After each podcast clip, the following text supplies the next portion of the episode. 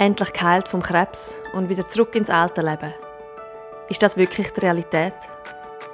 Ich habe wirklich das Gefühl, also nach der Chemotherapie jetzt ist alles vorbei, jetzt geht es mir gut. Und das war meine grösste Illusion vom Leben.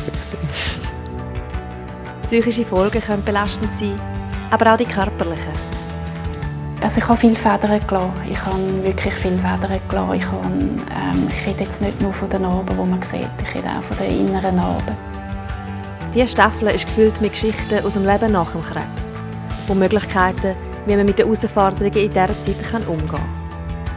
Das Heranschauen, sich auseinandersetzen, für das man sich nachher wieder ganz klar im Leben kann zuwenden kann mit dem, was man neu mitbringt und mit dem, was einem neu ausmacht.